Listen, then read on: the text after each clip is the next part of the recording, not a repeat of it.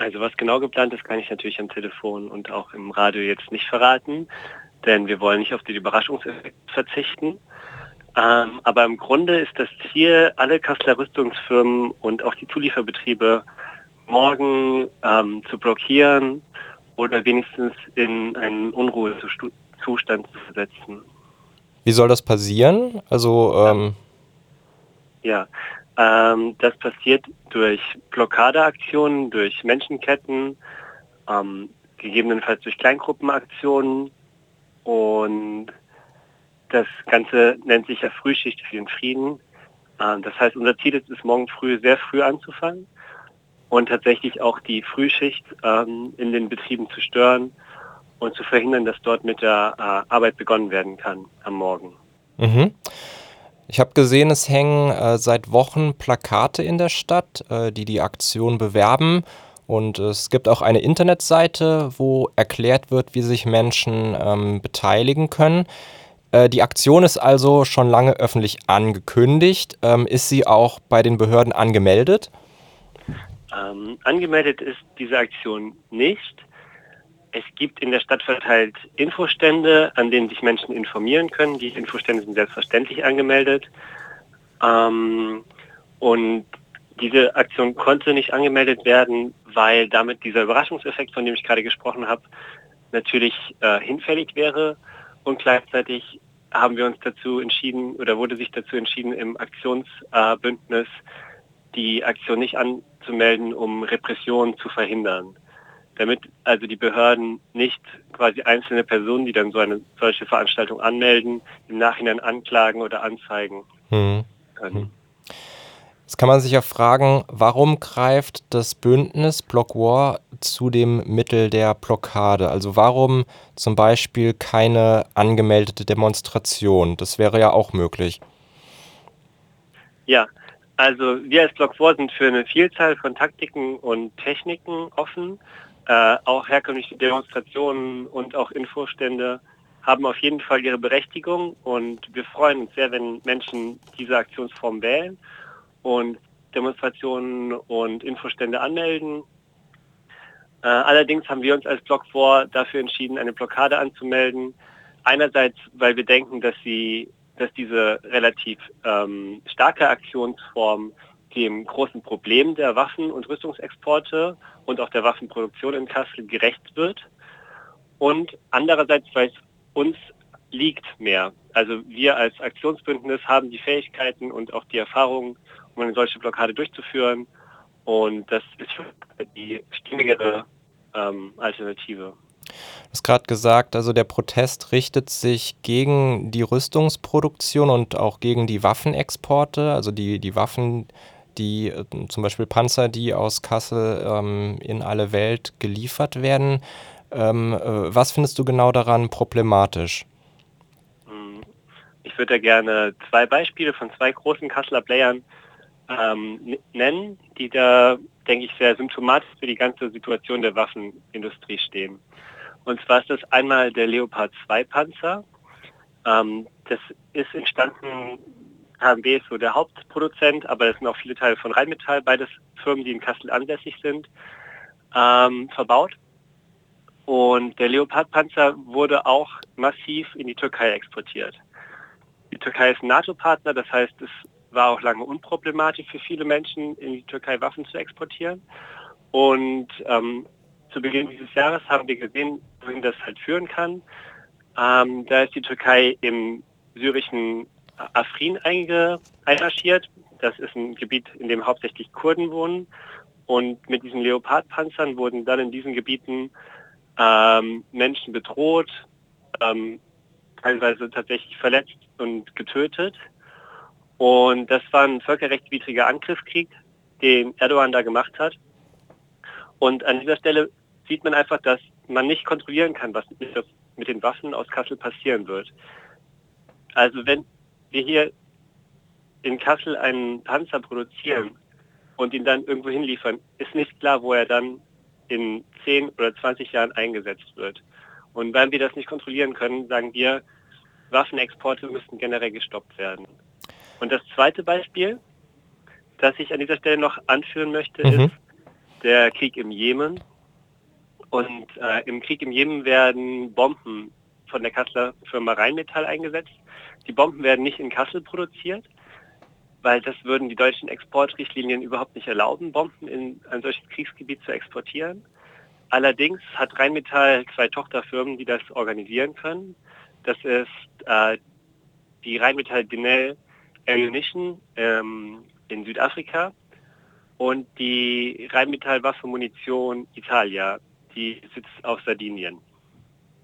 Und diese beiden Firmen exportieren massiv in Höhe von ähm, dreistelligen Millionenbeträgen, also um die 500 Millionen Euro, ähm, Bomben nach Saudi-Arabien, die Saudi-Arabien dann in Luftschlägen gegen die Zivilbevölkerung und gegen Kombattanten im Jemen einsetzt.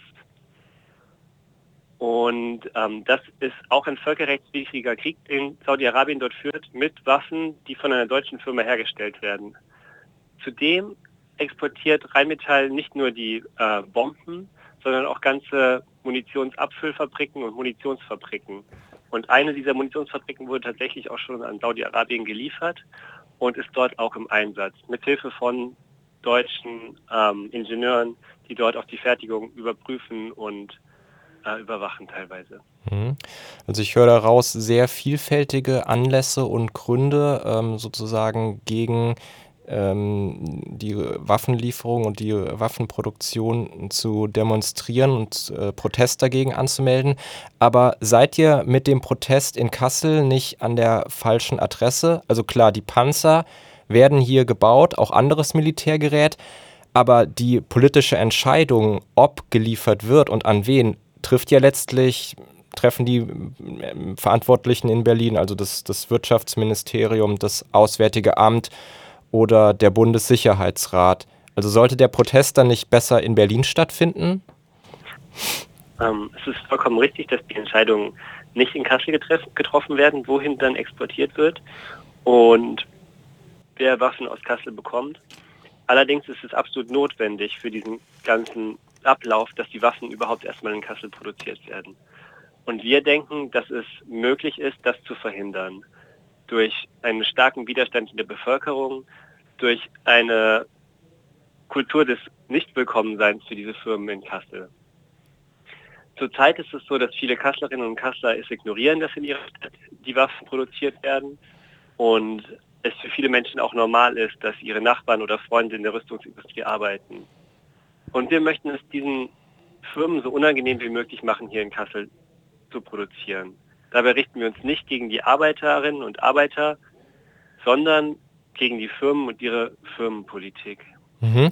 Das wäre genau meine Frage. Also wenn ihr morgen die Werkstore der Rüstungsbetriebe blockiert, kommt ihr ja wahrscheinlich ähm, oder sehr wahrscheinlich in Kontakt mit Angestellten. Ähm, wie erklärt ihr denn denen euer Anliegen? Die werden ja, nehme ich an, mit sehr wenig Verständnis äh, darauf reagieren, dass ihr deren Arbeitstag durcheinander bringt. Ja, also in der Vergangenheit war das bei Blockaden so, dass die Arbeiterinnen und Arbeiter tatsächlich oft sehr ungehalten waren und sich nicht darüber gefreut haben, dass die äh, Werkstore blockiert waren. Wir hatten für diese Fälle in der Regel ähm, Briefe, die werden auch morgen wieder dabei sein, wo wir, in denen wir versuchen, den Arbeiterinnen und Arbeitern er zu erklären, weswegen wir diese Aktion machen und warum sie an diesem Tag vielleicht etwas später auf die Arbeit können oder gar nicht auf die Arbeit können.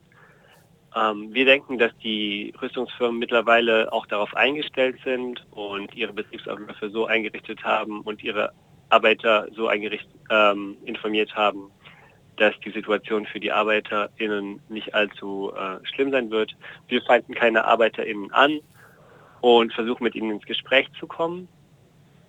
Ähm, was uns aber wichtig ist, dass dann tatsächlich die Interessen von einzelnen Arbeiterinnen und Arbeitern auf einen ungestörten Arbeitstag hinter die Interessen der Menschen gestellt werden, die am Ende von dem Produkt, das der Arbeiter hier in Kassel erzeugt, äh, getötet werden. Das heißt, ja, wir stören diese Menschen in ihrem Tagesablauf und das halten wir für notwendig und legitim, um das Unrecht und das Leid, das diese Produkte der Kasseler Firmen in der Welt erzeugen, äh, zu stoppen.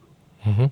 Hältst du es für möglich, dass äh, durch diesen Dialog mit äh, Beschäftigten äh, das vielleicht in einzelnen Personen sogar ein Umdenken anregt oder wie würdest du das einschätzen? Ja. Also ich denke, dass das auf jeden Fall möglich ist. Und ich denke, dass viele der Arbeiterinnen und Arbeiter, ähm, manche haben, mit manchen haben wir auch schon geredet, im Kern auch dieselben Bedenken teilen, die wir auch haben. Und dass ihnen oft vielleicht noch eine solidarische Gruppe oder ein Umfeld fehlt, in dem das auch akzeptiert ist und in dem es auch möglich ist, sich gegen die Rüstungsindustrie zu stellen. Mhm. Für viele Menschen ist es heute schwierig, ihren Arbeitsplatz aufzugeben oder gerade hochspezialisierte Ingenieure oder äh, metallverarbeitende äh, Berufe finden in Kassel dann vermutlich keine, keine andere Anstellung. Und es ist für uns verständlich, dass diese Menschen quasi besorgt sind. Und ähm, wir denken aber, dass im Kern diese Menschen auch lieber was anderes produzieren würden als Waffen. Deswegen sagen wir, hier sollte der Staat einspringen und diese Firmen dabei unterstützen, ihre Produktion auf zivile Produkte umzustellen. Es gibt genug Bedarf an zivilen Produkten weltweit, werden verschiedenste ähm, äh, Produkte gefragt. Man könnte damit Bagger erzeugen oder Pumpen oder Krankenwägen oder was auch immer. Viele verschiedene Möglichkeiten gibt es und äh, wir werden auf jeden Fall auch für einen Dialog mit der Arbeiterinnenschaft offen, wenn diese Lust hätten, äh, auf, zivile, Konf auf äh, zivile Produktion umzustellen. Mhm. Und dann als abschließende Frage würde mich noch interessieren, warum findet der Protest ausgerechnet morgen am 21. September statt? Also gibt es da irgendeinen bestimmten Grund? Ähm, das ist der weltweite Antikriegstag, der 21. September. Und deshalb haben wir uns für diesen Tag entschieden. Mhm. Das war ähm, Jörg Meiring, der Pressesprecher vom Bündnis äh, Block War. Jörg, vielen Dank für das Gespräch. Schönen Abend noch.